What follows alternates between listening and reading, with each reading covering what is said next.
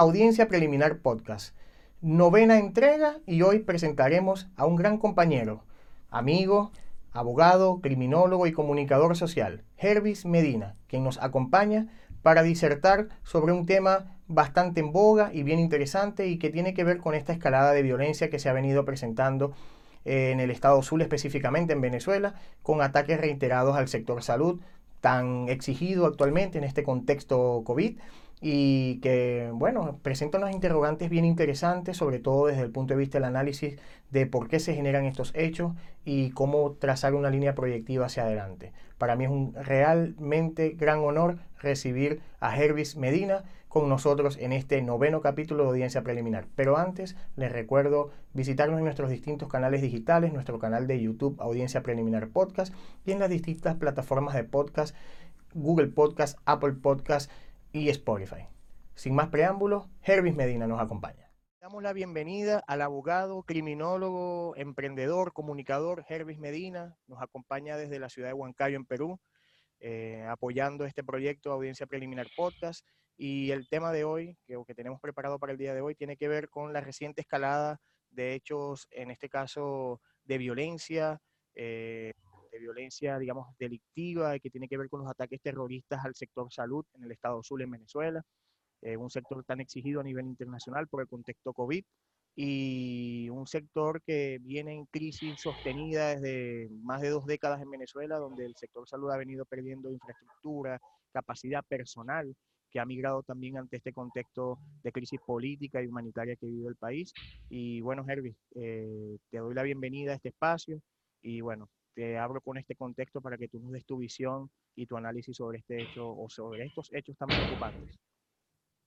Bueno, Iber, Caruso, audiencia preliminar, gracias, un honor de verdad eh, la invitación y bueno, tocar temas tan neurálgicos para la sociedad venezolana y el continente, porque recordemos que lo que ocurre en Venezuela se repite en todo el continente. El tema de la violencia, mira, el tema de la violencia viene de la época de Caín y Abel. Eh, como criminólogo te lo digo que eso va impregnado en los genes, ¿no?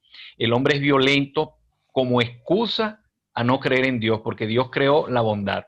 Dios creó al mundo en siete días, habló de lo bueno, pero nunca habló de lo malo y nunca creó lo malo. Por lo tanto, es un concepto, una creación inherente al ser humano como una excusa perfecta para portarse mal es un sentido antropológico y teológico de lo que es la violencia. En el sentido jurídico, la violencia es el uso de la excesiva este, fuerza para imponer una voluntad. Llámese robo, llámese muerte, mira, llámese poder político, ojo con esto, poder político. Y esta definición desde el punto de vista criminológico le, le, llamamos eh, sociedad criminógena dato muy importante que te voy a dar. Mira, las sociedades se vuelven criminógenas cuando tienen un estado deleterio. ¿Qué es un estado deleterio? Un estado que destruye todo. El caso venezolano tiene ya más de 20 años destruyendo la moral, los servicios, las instituciones y la familia. La familia es la base fundamental de la sociedad. Y en Venezuela, a través de estos códigos, como decía Humpty Dumpty en su fábula del huevito, ellos impusieron a través del lenguaje la violencia. Y me recuerdo Hugo Chávez Fría que decía que robar no es malo, que si usted se está muriendo de hambre, se justifica ir a robar. Entonces me recuerda aquella obra del el novelista eh, Los Miserables, chicos, se me olvidó, Víctor Hugo, chicos, que es la novela perfecta de la criminología, donde Jean Valjean es puesto preso por 19 años por robarse un bollo de pan. Lo que llaman el famélico. Exactamente, entonces no podemos justificar el uso de la violencia para aprenderse de bienes y servicios. En Venezuela eso se institucionalizó. En esas épocas, años 80, años 90, ciertamente había violencia. ¿Por qué? Por el tema de la marginalidad, el tema de los principios de valor. Ojo con esto, la pobreza no es un indicador para el uso de la violencia para nada. Si no Haití y Bolivia fueran los países más violentos del continente, y no lo son. la falta de valores, la falta de creer en religión, la falta de honestidad es lo que crea el rompimiento de esa línea delgada entre el bien y el mal, como, diría Friedrich Nietzsche, ¿no? Entonces, ¿qué es lo que te quiero decir?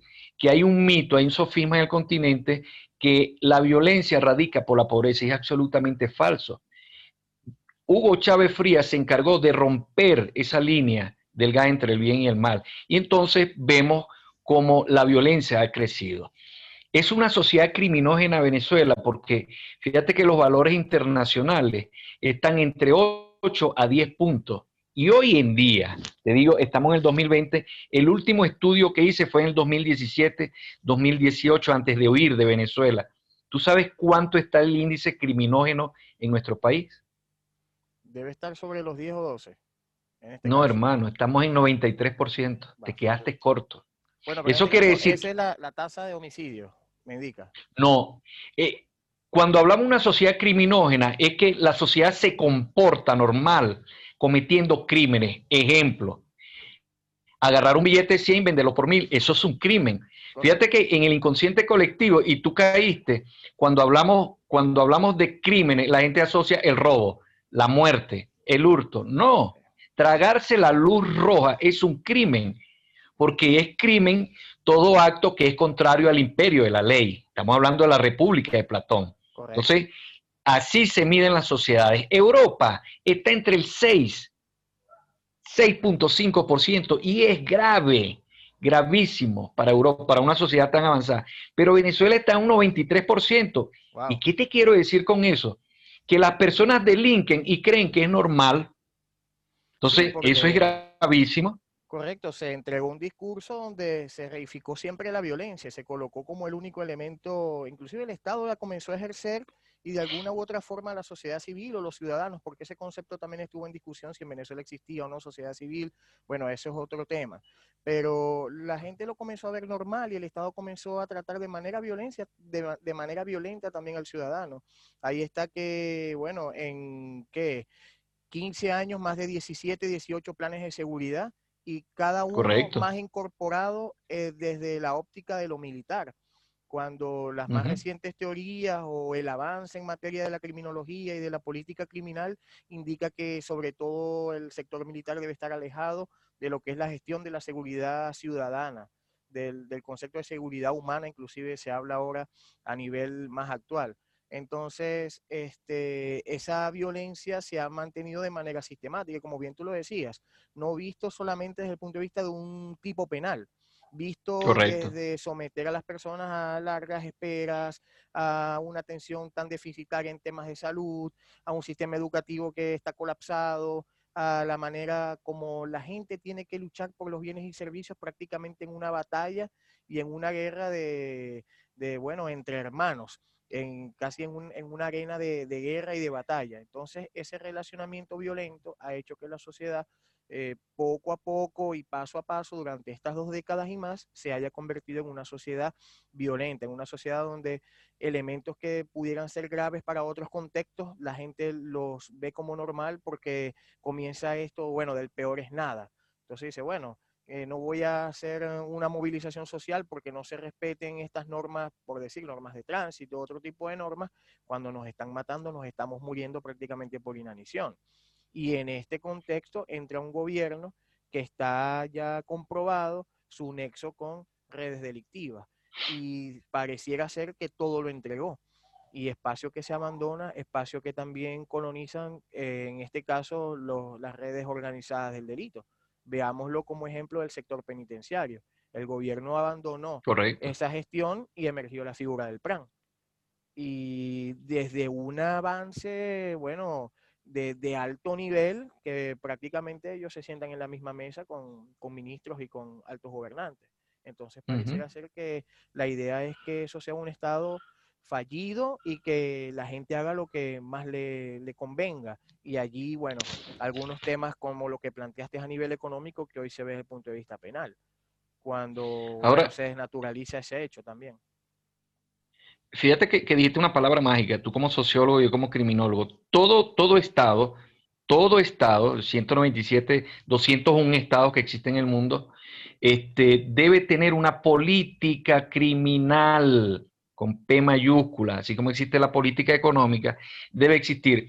Tú sabes que en Venezuela la única política criminal fue por allá, este, 45, 50 después de Medina, la única, eh, López Grillo, me recuerdo el, nombre del ministro, no me recuerdo, López Grillo, algo así, el que creó el retén de la planta en Caracas, me recuerdo bien, él es el único que diseñó la política criminal. Y de allá para acá, nadie más, ningún ministro de justicia, mucho menos el Poder Ejecutivo representado por el presidente, han establecido una política criminal. Y la política criminal obedece a ciencias como la sociología, como la criminología, la ciencia jurídica y hasta la iglesia debe participar allí.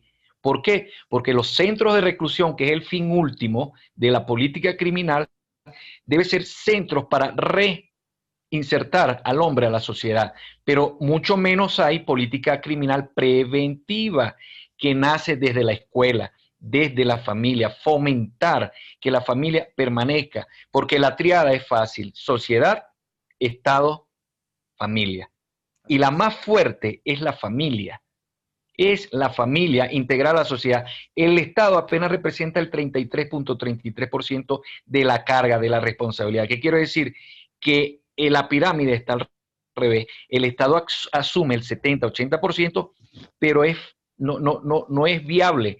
Tú lo decías, 17 ministros perdón, 17 planes de seguridad. planes de seguridad. Quizás un poco, yo Todos represivos. Sí, yo dejé el conteo en el año 2017, que fue cuando culminé los estudios que estaba haciendo, eh, y tuvimos esta discusión. De hecho, hice un cuadro donde estaban todos estos planes eh, digamos, algunos desagregados, llámese a toda vida Venezuela, la OLP, el bus de Drácula, o sea, millones de cosas. Los, los centros de paz, toda esta cuestión. Cada, cada uno con un nombre más insólito que el otro, como el tema de las áreas de paz. Hay zonas donde el Estado venezolano, y cuando hablo de Estado hablo de la institución poca que pueda quedar, no tiene presencia ni puede ingresar.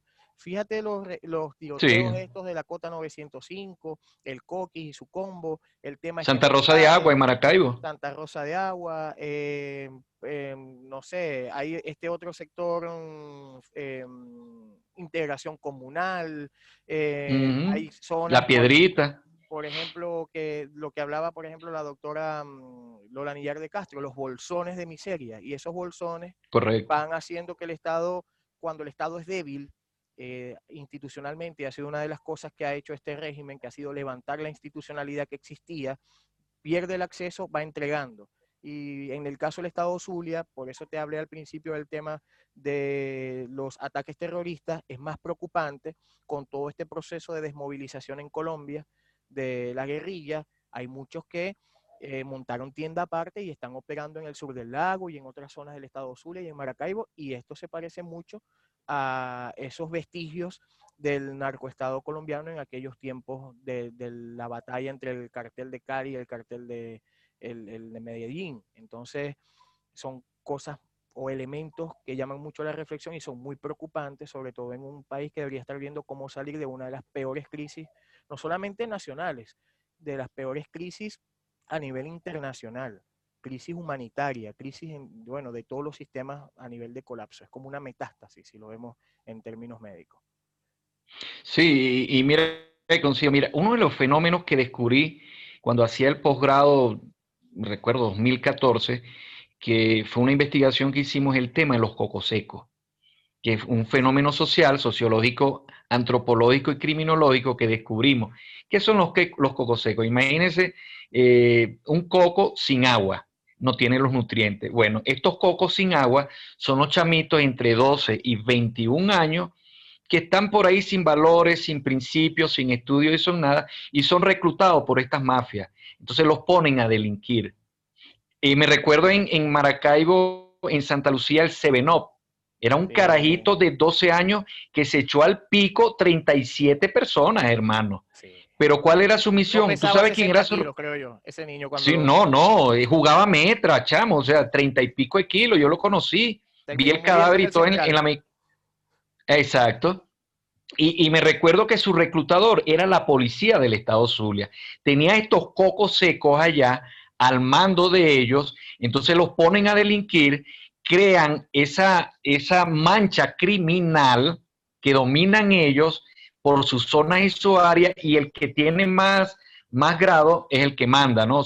Lo que llamamos el cartel. Cuando estos cocos secos ya no les servía a ellos porque ya comenzaban a envalentonarse y ganaban cartel o sencillamente ya cumplieron su vida útil, hacían lo que llamamos el llamado a elecciones, es decir, se los pasaban por el pico, los asesinaban, eh, los ajusticiaban un enfrentamiento, morían y reclutaban otros. Y entonces viene la puerta giratoria, que es el otro fenómeno sociológico criminológico. Es decir, tú creas el coco seco, lo gradúas, y después lo asesinas y viene otro. entonces esa es la rutina normal que existe. Correcto, y la vida útil corta además. Sí, sí, 20, 21 años. Pero entonces ese tipo de sociedad representa, oye, Imagínate que te están, te están creando criminales y los están asesinando. Entonces, ¿qué queda para dentro de 50 y 80 años que vienen los ciclos sociales grandes, ¿no? Y ahí es donde, donde el índice de criminogeneidad crece, porque entonces delinquir es normal, o sea, si lo hace él, lo hace la policía, lo hace el presidente de la República, lo hace un gobernador, lo hace un alcalde, ¿por qué yo no lo voy a hacer? Bueno, si lo hicieron y te aplican el presidente saliendo desde la rampa 4 de, de Maiquetía con 800 kilos de cocaína, ¿por qué no lo puedo hacer yo? Porque yo no lo voy a hacer. Correcto. Entonces, e, eso en el inconsciente colectivo se ha creado, se ha copiado y el cerebro reptil, que es el cerebro de la supervivencia, el cerebro animal, precisamente lo copia. Y como en la sociedad latinoamericana es 87, 90% emocional, entonces le es más fácil delinquir. A nosotros, a ti y a mí nos enseñaron valores y principios. Y para delinquir nosotros, ¿qué es lo que pensamos? No, mi mamá me da golpe, mi mamá me enseñó que robar es malo. Fíjate, mi mamá me enseñó, me recuerdo una vez en las prácticas forenses, pana, con, el doctor, el, médico forense, no me recuerdo el nombre, este, Chinchilla, Augusto Chinchilla, que en paz descanse, que fue el que creó la medicatura forense en, en Caracas, en Bellomonte. Hablando en la época de Peregrillo. Este, me llevó a una familia para hacer un análisis de la psicología evolutiva, una familia que delinquía completa, papá, mamá y sus dos hijos. Y veíamos como papá enseñaba a sus hijos con una guayabera, le ponía una flichita a hurtar las carteras. Entonces, imagínate dónde estamos, que familias completas salen a delinquir. Bueno, y ya en el Zulia teníamos cierta experiencia con los clanes familiares, con el tema de los Melián, de los Palmar, de los... no digo que todos los que tengan ese apellido, pero quiero decir, hubo una, larga data que también se refirió a nivel de noticia crimen, a nivel de que hubo un contexto, hubo un periodo en el estado donde eran esta, eh, los Leal, que eran clanes familiares que, bueno, tenían sitiados y en aquella época eh, se veía como sitiado, pero si lo comparamos con el día de hoy, donde no hay ya pareciera no haber ninguna frontera y lo que opera en el país es el crimen organizado, eh, eran tiempos que se veían muy peligrosos y en lo que devino todo eso. O sea, la sociedad fue corriendo su, rigurosidad para, para encauzar la vida colectiva y prácticamente se llegó a la anomia, a la anomia social, a la anomia en todos los aspectos de la, de la sociedad venezolana, encabezada por el mismo gobierno, que creo que también es un gobierno anómico porque hace lo que le da la gana. No, no cumplen ni, su propio plan, ni su propio escrito, y simplemente es eh, delinquir y llevar a los demás al camino delincuencial y preservar el poder a toda costa.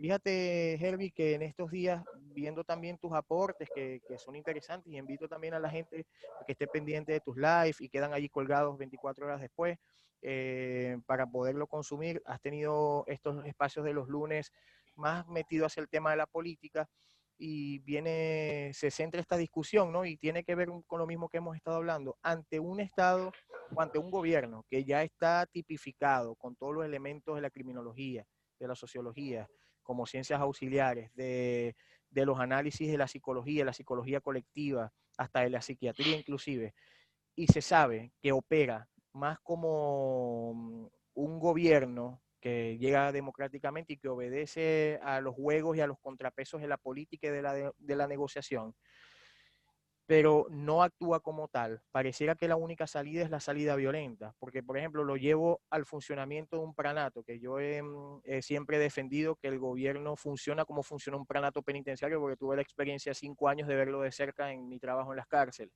Entonces, el pranato gubernamental, por decirlo así, yo nunca vi un plan que saliera por su propia voluntad. Es decir, no, yo sé que va a haber un plan mejor que yo. Lo va a hacer mejor y va a tener mejores propuestas para toda la población penitenciaria. El plan que sale es un plan que, un plan que sale, perdón, porque es liquidado, porque muere bajo su propia ley. Entonces pareciera que este gobierno eh, morirá eventualmente por su propia ley, porque no pareciera que el escenario electoral fuese como el, como el elemento histórico situacional que lo va a hacer que va a hacer cambiar la situación actual, sin desmeritar que sea una arena donde haya que participar, porque esto es como una guerra y hay que ir a todas las batallas a las cuales son, se son convocadas. Pero Mira, tú desde tu lectura, ¿cómo ves entonces a las puertas también de un proceso electoral eh, y sabiendo cómo opera el gobierno y cómo ha venido operando, ¿saldrá por la vía electoral un gobierno como este? ¿O como parte de su actuar criminal tiene que salir como una red de crimen organizado? Yo, te voy a, recordar unas palabras que decía nuestro padre espiritual y, académico, el Monseñor Gustavo Ocando Llamarte. Siempre nos repetía, los hijos de la era acabarán con la era. Los romanos acabaron con los romanos, los griegos acabaron con los griegos, los otomanos acabaron con los otomanos. O sea, los imperios se acaban entre sí mismos, sus hijos se comen la cabeza del gato. Entonces, los hijos de las eras acabarán con las eras. No se me olvida nunca. Y es algo cierto y es algo verificable. Tú como sociólogo lo sabes. Tú lo colocas aquí te va a dar el mismo resultado. Entonces, es cierto. Como, como sofisma, eh, eh, como axioma, perdón, es totalmente cierto dos puntos de vista. Desde el punto de vista de la ciencia política, siempre ha apostado al diálogo, se lo decía Jesús Castillo, siempre ha apostado a la negociación, a los mecanismos de entendimiento que se llama la política. Pero eso se hace con políticos.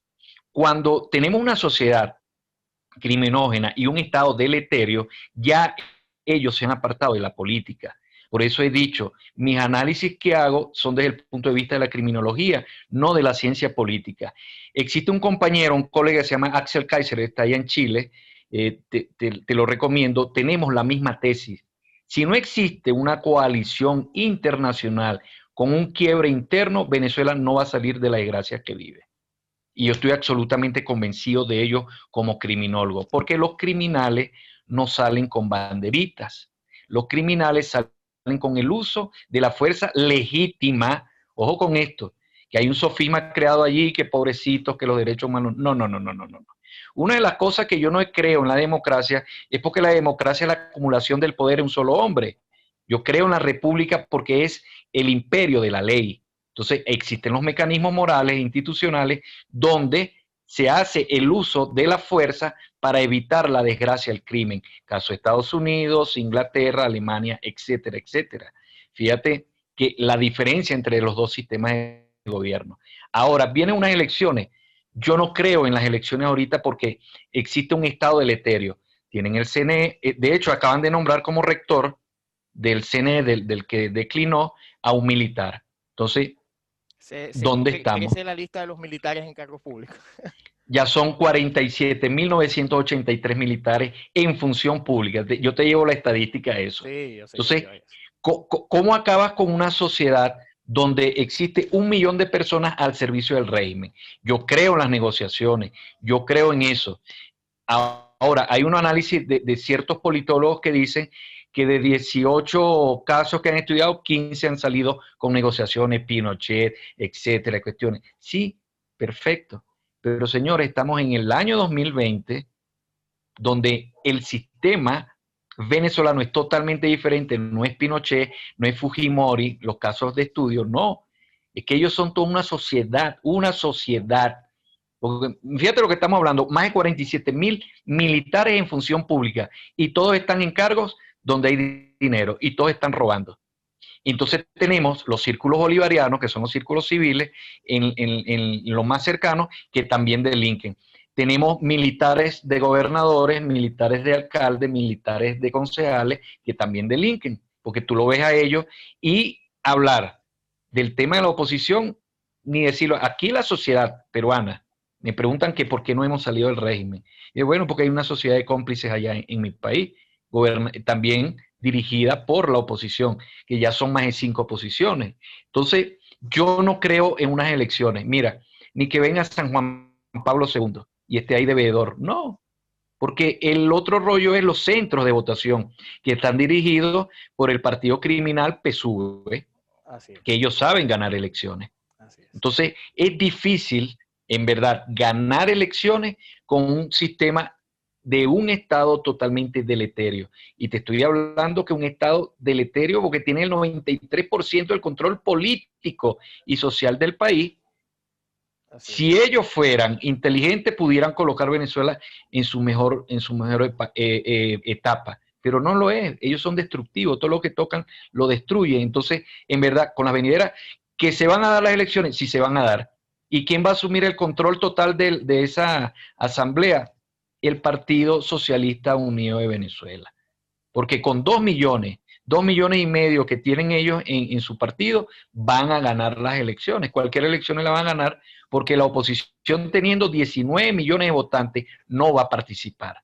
Y está dividido, hay varias tendencias. Entonces, desde el punto de vista criminológico, sí creo en una coalición militar internacional liderada por Estados Unidos para sacarlos a ellos a través del uso legítimo de la fuerza. O sea, aplicar lo que es el TIAR, el R2P, etcétera, esos mecanismos internacionales que nos permite, aunque lo pueda vetar Rusia, aunque lo pueda vetar China, pero se puede hacer por la vía de hecho. Ya Estados Unidos lo, lo ha aplicado en otros países. Entonces, yo creo de que la única forma y hasta el mismo, me recuerdo, Laudi Zambrano, antes de venirme, estamos filosofando eso y me lo dijo Herbie, para salir de la desgracia de este país hace falta el uso de la violencia. Y te lo está diciendo un sacerdote. Te lo está diciendo un sacerdote, pero lo estamos analizando desde el punto de vista de la antropología. Fíjate cómo los hebreos lograron llegar a donde están. Cuánto sufrimiento, ¿no? Pero tuvieron que hacer muchas veces el uso de la guerra en nombre de Dios. Dios les ordenaba hacer eso para poder subsistir la especie. Así está. El, venezolano está como el hebreo cuando estuvo sometido en, Egipto. 700 años nada más. Sí, fíjate que eh, un objeto de estudio, yo hice un, un, estudio hace unos años, 2012, me recuerdo, sobre un análisis de los 10.000 años, nada más los últimos 10.000 años de historia que tiene la humanidad, eh, tomando en cuenta que la primera civilización fueron los turcos y el, tema hebreo fue el que más me emocionó, ¿no? O sea, en el sentido de la desgracia y de las vivencias, porque ellos estuvieron sometidos 700 años por los egipcios, ¿no? Hasta que llegó el profeta Moisés y los liberó. Entonces hay que tomarlo como ejemplo y la gente dirá, mire, ¿por qué hablan de, de Moisés? Bueno, porque hay que tomar como analogía las experiencias vividas por la humanidad y eso escrito está en la Biblia. Eso es una realidad antropológica histórica. Los hebreos lo vivieron, acaban de cumplirse 5.781 años de ese evento, de la salida de, Egipto. Ahí nace el pueblo de Israel.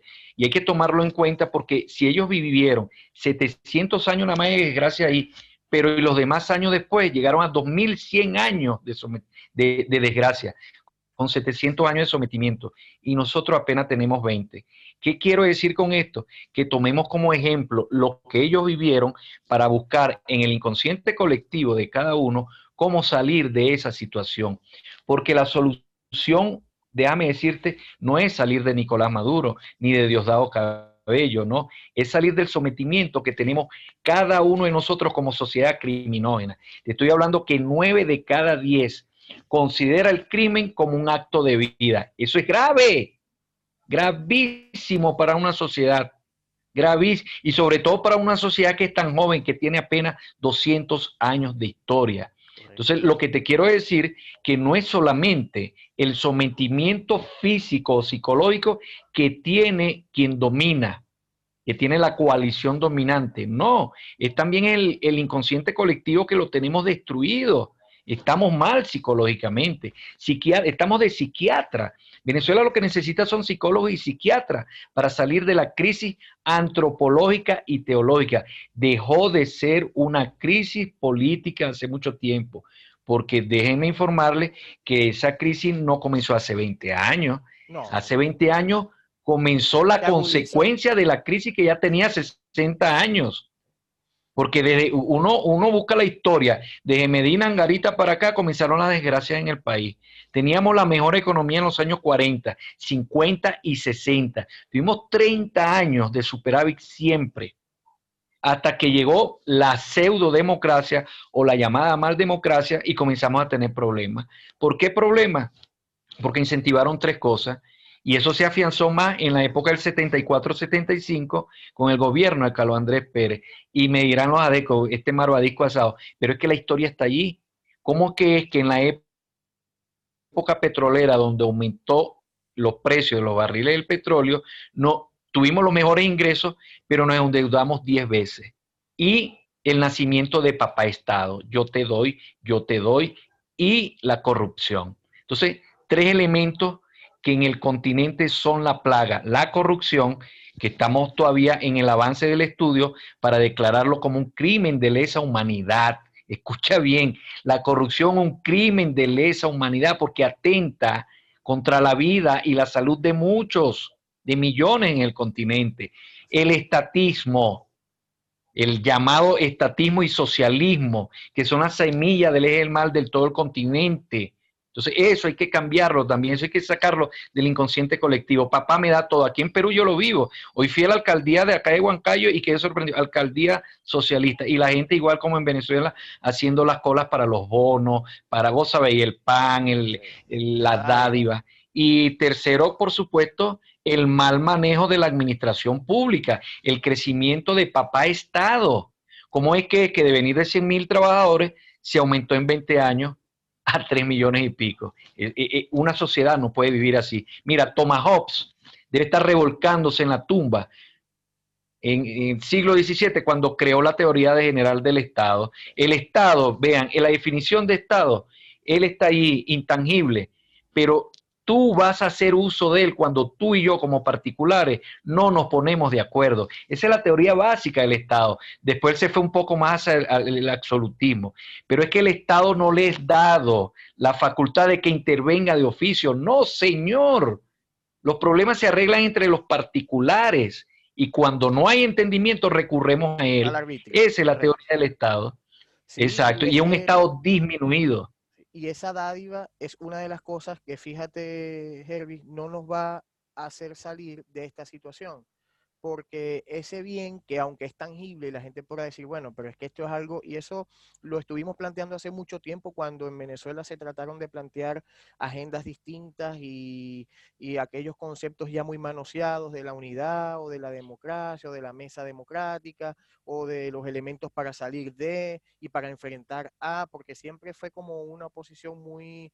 Eh, situacional para un enfrentamiento puntual que fenece cuando mueren las elecciones pero se necesita ir mucho más allá porque lo más perdurable es lo intangible. Si tú le das a la gente la educación de calidad y las herramientas para poder avanzar, puede hacer frente a situaciones como las que hoy el mundo nos presenta, donde el Estado por más que quiera y por más que necesita entregar una ayuda en este caso más de tipo reaccionario, más de tipo inmediata, en una, en una colocación de efectivo a la gente para cambiar toda esta situación del coronavirus, no tiene cómo hacerlo para todo el mundo. Es imposible que todo el mundo reciba algo económicamente, pero si les hubiese generado a todos las herramientas, la gente pudiese haber resuelto de alguna u otra manera la situación a nivel de la educación y otros temas que son muchos más estructurales y que no tienen que ver con lo situacional o lo momentáneo, porque una transferencia, no sé, de mil dólares, te la,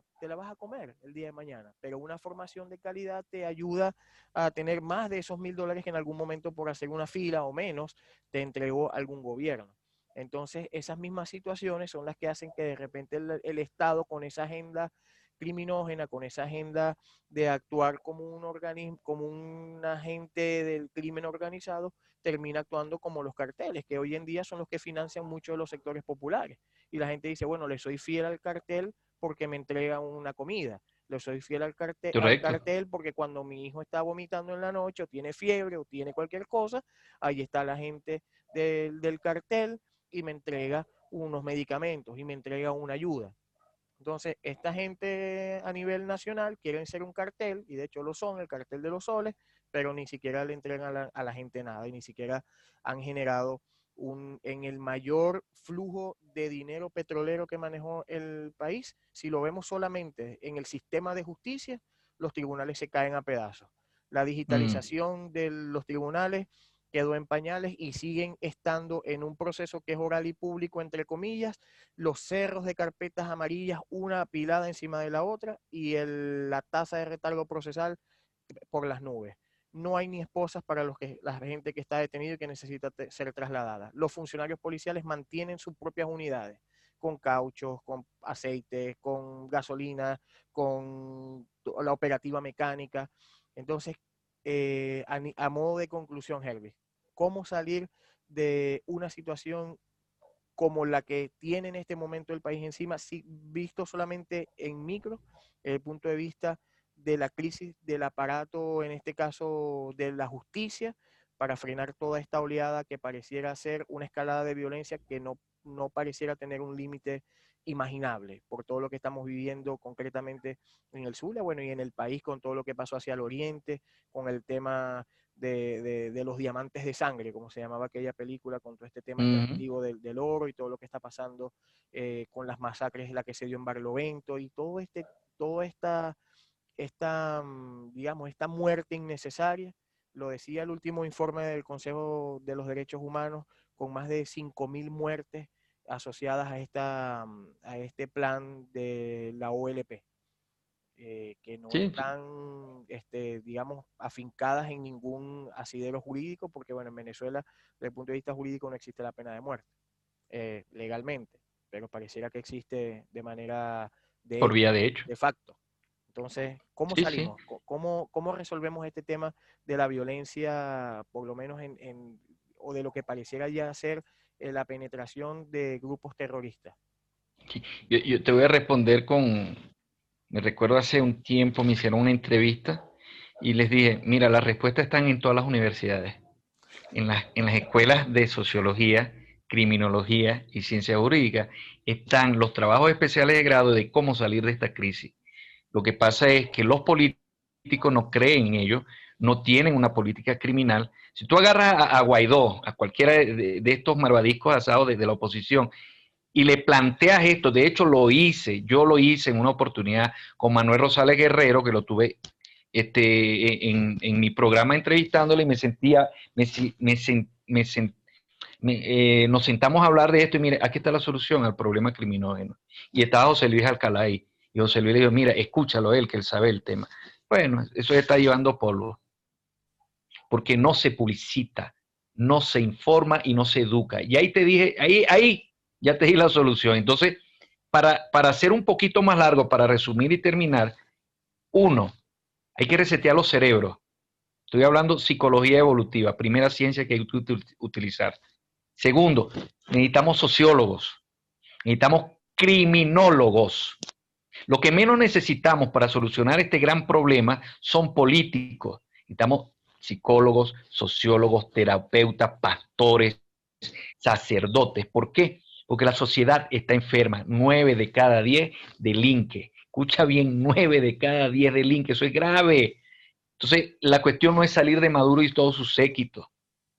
Es que nosotros saquemos, nos reseteemos el cerebro, y eliminar esos sofismas. ¿Cuánto tiempo va a costar eso? Ahí es donde está la teoría, ahí es donde está la tesis. El trabajo especial de grado te indica que es un ciclo social y los ciclos sociales están de 30 años. Estamos hablando de tres generaciones.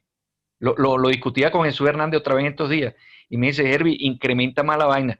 Según mis cálculos ahora es para 50 años. ¿Por qué? Te lo explico fácilmente. A esa sociedad de relevo tú tienes que gestarla hoy, es decir, el espermatozoide debe estar con el óvulo hoy. Y tú sabes que 30 años cuesta la madurez este, profesional, académica, espiritual de un ser humano. Estamos hablando de un ciclo social, estamos hablando de tres generaciones. Pero necesitas 20 años para establecer todas las políticas. Lo que le sucedió a la Alemania. ¿Qué sucedió en la Alemania del, del 45-48? Estaban destruidos. ¿Y cuántos años pasaron? Más de 60, 70 años. Hoy en día son una potencia. Los mismos eh, de judíos, los hebreos. En el 48 se constituyeron como Estado, al fin se le hizo justicia. Hoy en día son una sociedad, pero ¿cuánto tiempo pasó, Iber? Pasaron más de 70 años. Entonces, cuando tú le planteas esto a un político, te dice, oye, pero que no me la estás poniendo fácil, perdón, yo soy un investigador, tú eres un político. Tú debes contratar a los investigadores para buscar las soluciones a corto, mediano y largo plazo. Fíjate el caso de Australia, Nueva Zelanda. Oye, los índices de felicidad son máximos. La Europa del Norte, Japón que le lanzaron dos bombas. pero son sociedades que pasaron las crisis. Por eso es que, mira, yo considero, y me dirán loco, pero lo que está sucediendo en Venezuela y todo el continente es lo más hermoso que pueda sucederle a cualquier grupo este, de humanos. Porque en las crisis uno llora y otro venden pañuelos. Las crisis hacen que te creen las oportunidades. Que somos reducidos el grupo, sí, pero fíjate cómo las sociedades grandes, después de tanto sufrimiento, hoy en día son las potencias. Entonces, ¿qué es lo que te resumo? Antropología, sociología, psicología, eh, criminología y un poco de ciencia jurídica. Y con eso salimos. Hacemos nuestras políticas económicas, monetarias, nuestras políticas criminales y salimos de la crisis, pero no ahorita. Lo que pasa es que otro de los sofismas que tiene el latinoamericano y en el caso venezolano es que son inmediatistas. Todos lo quieren para allá. Y tú ves en las redes sociales, en los grupos. Mira, yo estaba en 36 grupos de WhatsApp de política y lo dejé porque me estaba enfermando. Cuando yo hacía planteamientos serios me llamaban pajú. Sí, pero no lo estás poniendo fácil, perdón, pero que yo no tomo las decisiones. Yo soy un cientista social que aporta soluciones para vivir en santa paz. Que ustedes no lo quieran entender y quieran el Mesías de turno, como lo es Guaidó, que es el iPhone 12, porque también ese otro, la sociedad venezolana es neofilista, es un concepto que acuñé hace dos años, porque le encanta lo novedoso. El iPhone que está de moda lo quiere, no importa que sirva o no sirva, pero no importa, vendrá otro. Entonces, mientras la sociedad sea así, mesiánica y todo, vamos a seguir teniendo el gobierno que se tiene. Llámese Maduro, llámese Guaidó, sea quien sea que se monte ahorita, sin soluciones estructurales, desde la psicología evolutiva, no vamos a salir de la crisis. De lo contrario, es una aventura más, porque como lo dijo Simón Bolívar, el continente americano está plagado para el mal, la corrupción, y lo advirtió Bolívar antes de morir, y no se equivocó. Mira, tú y yo que estamos en el continente, que estamos por, por estos países dándole, ¿cuál es la diferencia entre la crisis de Venezuela, Chile, a la de Uruguay, a la de Perú? Ninguna. El sistema es el mismo. Habrán algunos matices porque, bueno, cada localidad tiene algunos elementos muy, muy propios, pero son pinceladas. Pero el núcleo de la crisis, y por ejemplo, en el caso, sin, sin ahondar mucho en ese caso, porque, bueno, uno acá está como residente, pero hacia el viraje que de repente quisieran dar en lo colectivo, parecieran estar caminando hacia, hacia un abismo, pero cada quien tiene que vivir su propio abismo, porque, bueno, la vida es así, cada quien aprende de, sus propias, de, sus propios bandazos, como diríamos en, criollo. Pero ciertamente también en el tema Guaidó, bueno, se vendió una solución rápida, se, la gente se agotó porque la solución nunca llegó y no se vendió un proyecto, que es lo que a mí en general me preocupa. O sea, me preocupa sobre mi área porque es un área en la que, igual que tú, entregamos lo que pudimos entregar mientras tuvimos nuestro periplo, nuestro periplo a nivel eh, profesional.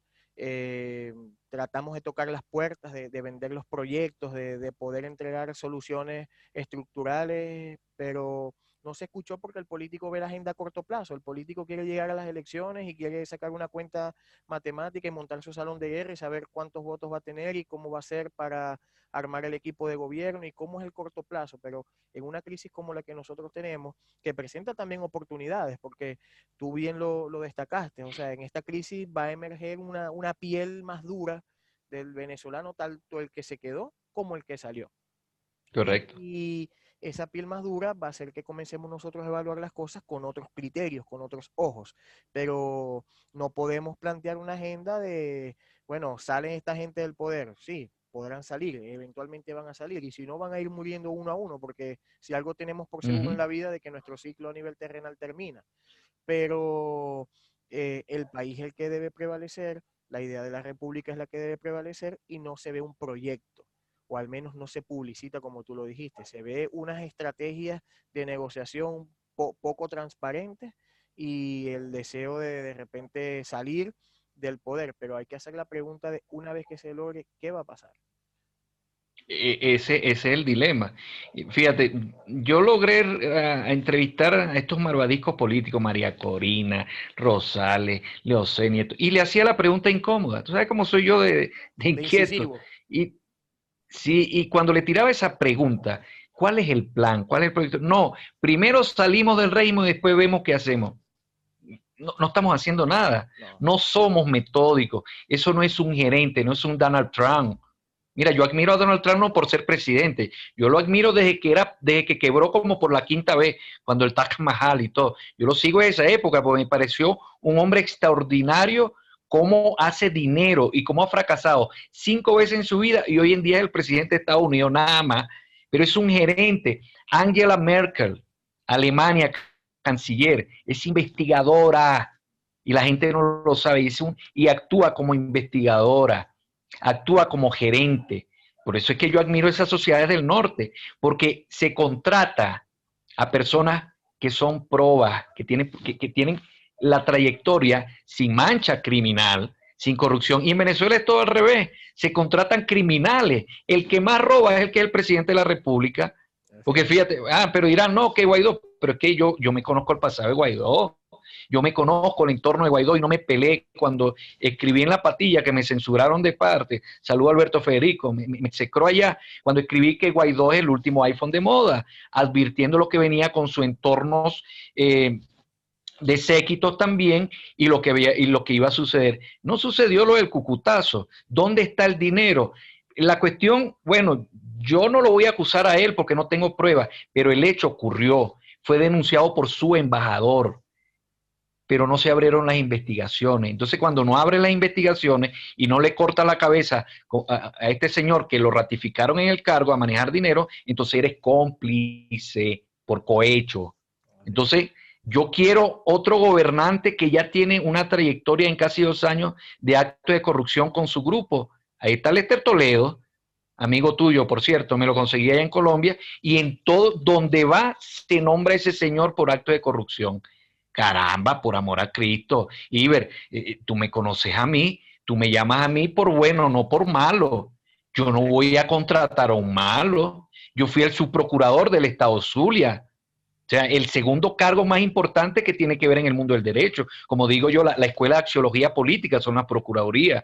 Y yo me recuerdo, yo se, le seguía los pasos a Lester Toledo y tenía el expediente. El gobernador dijo que no hiciera nada. Pero es que donde va él hay actos de corrupción. La oposición está metida y comprometida tan igual como el gobierno. Claro, en otros niveles. Pero como dicen ellos, ah, pero es que nosotros robamos poquito y dejamos robar. Pero es que es un acto criminal igual.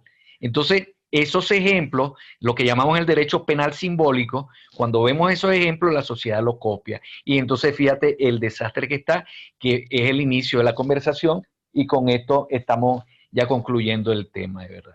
Así es. Bueno, Herbie, en verdad que para mí un honor, primero que hayas aceptado la invitación, porque bueno, conozco tu trayectoria. Primero nos une haber pertenecido a una de las instituciones quizás más importantes de, bueno, a nivel latinoamericano me atrevería a decir yo, porque una institución que tuvo roce con, con los coros más importantes del mundo, que, bueno, que viajó a Europa, que viajó al continente, que tuvimos una educación, gracias a Dios, de calidad un proyecto de la iglesia y aunque somos tal vez de generaciones distintas, pues yo agradezco mucho la oportunidad que a mí se me brindó en Niños Cantores del Zulia, esta, esta unión que hemos tenido, bueno, a pesar de la distancia, pero nos hemos reencontrado y compartido visiones y para mí es muy importante.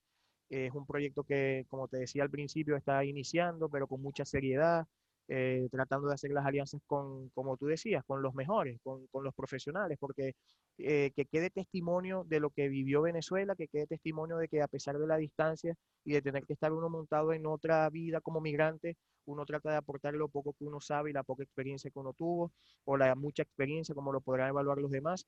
Y te agradezco mucho en verdad tu buena disposición. Sé que también tienes una agenda full, acabas de hacer el live, pero bueno, aquí estás apoyando y en verdad que te agradezco mucho que hayas aceptado la invitación.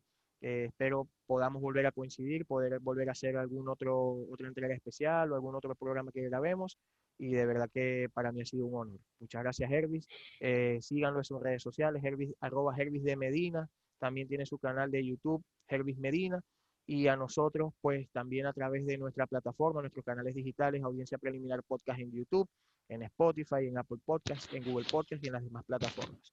Y bueno, bueno déjame dejarle el, mensaje de, de, cierre, ¿no? Como siempre digo y he dicho en, mis programas, mientras exista oxígeno en los pulmones habrá vida, donde hay vida habrá oportunidad. Vayamos con fe y volvamos con alegría. Fe, esperanza y caridad, los principios de los cristianos. Así que te auguro éxitos y bendiciones en nombre de Dios Todopoderoso y del Espíritu Santo. La oración es la conexión inalámbrica más grande de la bolita del mundo y es gratis. Pégate a ella, chicos. Oremos para que salgamos de esta crisis venezolana. Amén. Forma parte de lo que tenemos que hacer también como cristianos, la oración. Y bueno, Elvis, vuelvo y te digo, un abrazo a la distancia, mucho éxito también en tus proyectos. Y bueno, por aquí sabes que tienes más que un amigo, un hermano. Hasta una próxima oportunidad, Elvis. Claro que un sí. Abrazo. Dios te bendiga, hermano.